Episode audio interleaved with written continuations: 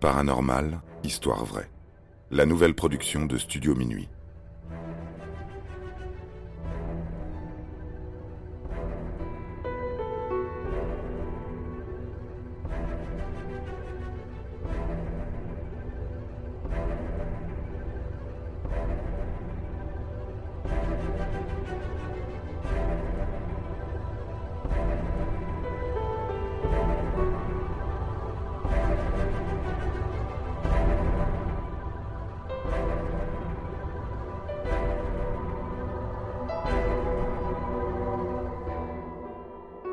La paralysie du sommeil. Imaginez un instant. Vous êtes endormi depuis plusieurs heures. Tout à coup, quelque chose vous tire de votre sommeil. Vos paupières sont ouvertes, vous pouvez voir votre chambre, deviner les contours de vos meubles, peut-être même apercevoir votre porte ou votre fenêtre. Vous vous décidez à vous lever et pourtant, vous en êtes incapable. Vous constatez que vos muscles refusent de se mettre en marche. Vous ne parvenez même pas à bouger le petit doigt de pied. C'est la panique. Vous êtes persuadé que vous êtes complètement paralysé. Le cœur s'accélère, la respiration se fait de plus en plus difficile. Vous avez l'impression d'étouffer. Quelque chose est en train d'appuyer votre poitrine. Vous vous sentez comme attaqué en pleine nuit, mais vous ne pouvez pas faire grand-chose.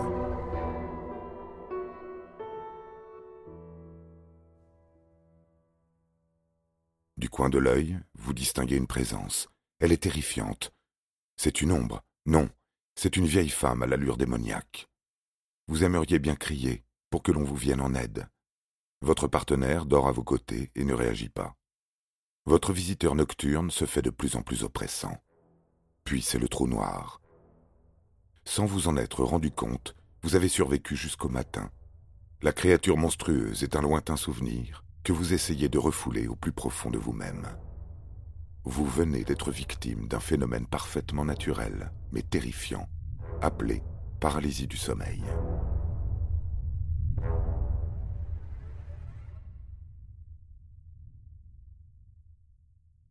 On estime aujourd'hui que plus de 20% de la population mondiale en est victime au moins une fois dans sa vie. Si la paralysie du sommeil génère de violentes terreurs nocturnes, elle ne présente aucun danger pour la santé.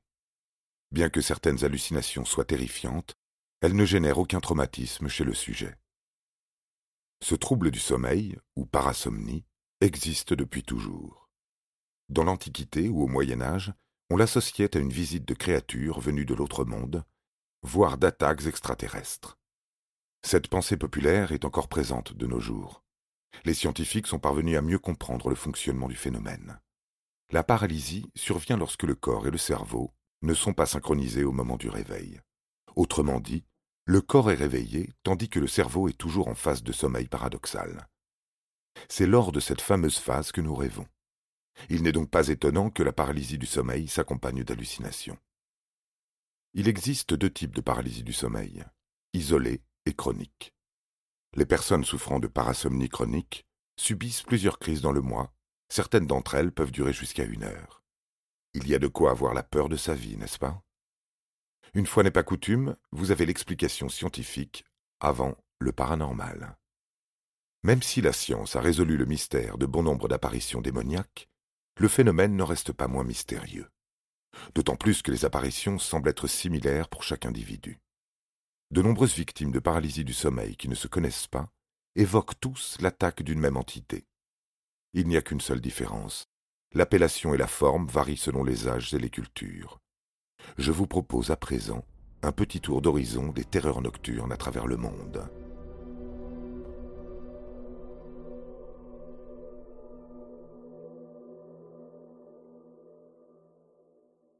La sensation d'être pris au piège, de ne plus pouvoir contrôler son corps, est présente chez tout le monde.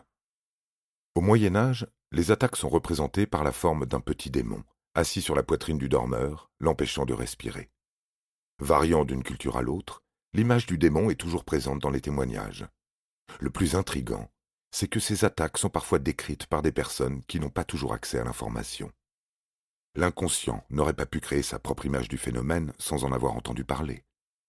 On retrouve ce cas de figure chez les enfants notamment. L'idée que les individus en bas âge puissent posséder un sixième sens, leur permettant de voir des choses que les adultes ignorent, est toujours très répandue. Les premières terreurs nocturnes apparaissent autour de l'âge de trois ou quatre ans. L'enfant est conscient de ce qu'il voit et ce qu'il décrit peut faire froid dans le dos. Il se raconte en Turquie qu'une petite fille de sept ans aurait été victime de l'attaque du Karabassan. Il s'agit d'une entité protéiforme, autrement dit, qui peut avoir plusieurs apparences. Cette créature est très présente dans la culture turque. Karaba signifie littéralement cauchemar. Si pour nous, ce mot est assez flou, pour les Turcs, il a un sens, et même une forme. La fillette recevrait la visite régulière d'une femme à la peau du visage brûlé, aux yeux noirs et à la bouche béante. L'entité, qui hante également les nuits de nombreuses autres victimes, aurait l'habitude de ramper sur le corps de la victime, d'approcher son visage pour essayer d'aspirer l'âme. Les parents de la petite fille, très inquiets, auraient fait appel à un religieux, mais aussi à un psychiatre. Les attaques se répétaient continuellement, chaque nuit. Elles auraient fini par s'estomper le jour où la petite fille, sous les conseils du religieux, aurait commencé à prier. Un talisman de protection lui avait été donné au préalable.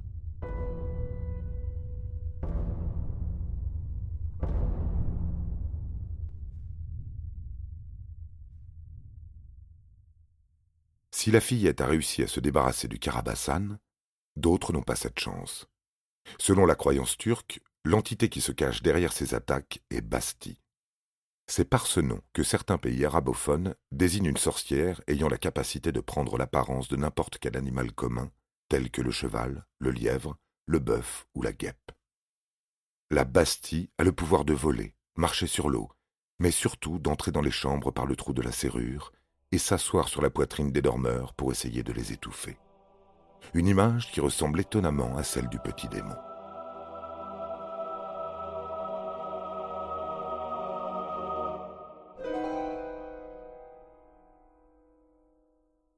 On retrouve la trace de la Bastille dans d'autres pays d'origine latine, et ce, dès le Moyen Âge.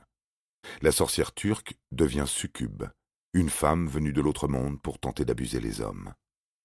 L'image de la succube est très présente dans les cultures religieuses judéo-chrétiennes.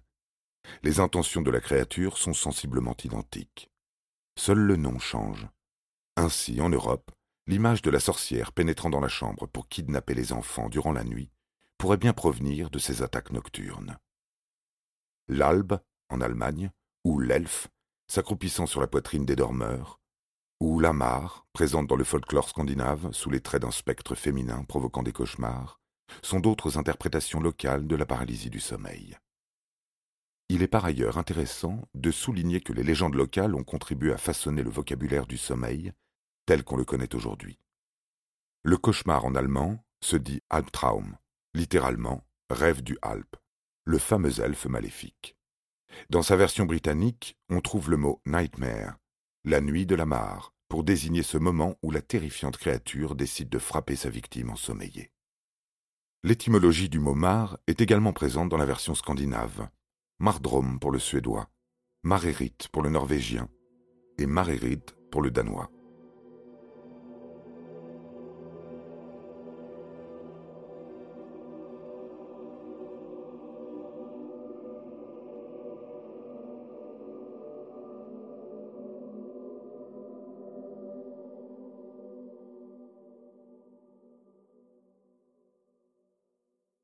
Si l'on se réfère à d'autres cultures, hors Europe, on se rend compte que les terreurs nocturnes sont plus le fait d'un spectre venu de l'au-delà. À moins que, comme le veulent certaines croyances, ce ne soit pas le fantôme qui nous visite, mais nous, qui basculons dans la dimension de la mort, spirituellement bien sûr. La créature qui attaque l'endormi est la représentation de nos angoisses les plus primaires. Si au Canada, on choisit encore l'image de la sorcière, surnommée Old Hag, en Chine, on préfère la métaphore du fantôme qui écrase le dormeur contre le lit. Guy Chang. Ce sentiment d'écrasement est encore plus exalté au Japon. Le kanashibari désigne le fantôme qui paralyse le dormeur à l'aide du fer. Dans ce pays où la religion shintoïste veut qu'un esprit habite chaque chose, l'explication du kanashibari provient d'une véritable légende locale, donnant ainsi à la paralysie du sommeil une dimension paranormale. Les Japonais qui reçoivent la visite de ce spectre le décrivent comme une jeune fille dont les cheveux longs et noirs masquent une grande partie de ses yeux. Elle se penche au-dessus de leur visage, agrippe le cou de ses mains glaciales et tente d'étouffer le dormeur jusqu'à ce que celui-ci se réveille. Kanashibari n'est en réalité ni plus ni moins que le fantôme vengeur d'une jeune fille errant sur terre depuis le huitième siècle. La légende raconte qu'un seigneur de guerre a libéré un démon dans sa maison, à la suite d'un rituel ancestral raté. L'esprit maléfique a pris possession de son corps, l'obligeant à assassiner sa famille avant d'être arrêté par les domestiques de la maison et être tué. L'esprit s'est alors échappé du corps du chef de famille pour entrer dans celui de sa jeune fille. En s'en rendant compte, les domestiques la ligotent sur un futon et l'étouffent dans son sommeil. Depuis, l'esprit erre dans les maisons pour hanter les dormeurs.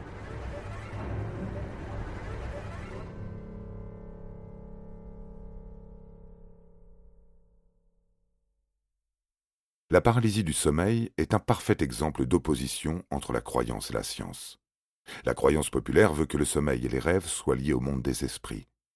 Chaque culture a ses propres interprétations du phénomène. De nos jours, l'esprit scientifique n'a pas encore tout à fait bien évolué, à tel point que la pensée populaire veut que l'explication surnaturelle soit plus répandue.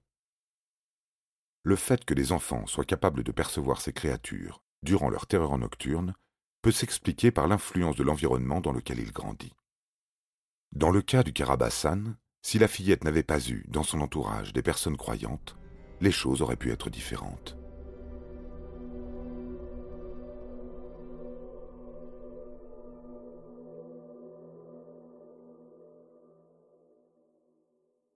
À l'inverse, il arrive que les terreurs nocturnes liées à la paralysie du sommeil puissent être à l'origine de certaines croyances.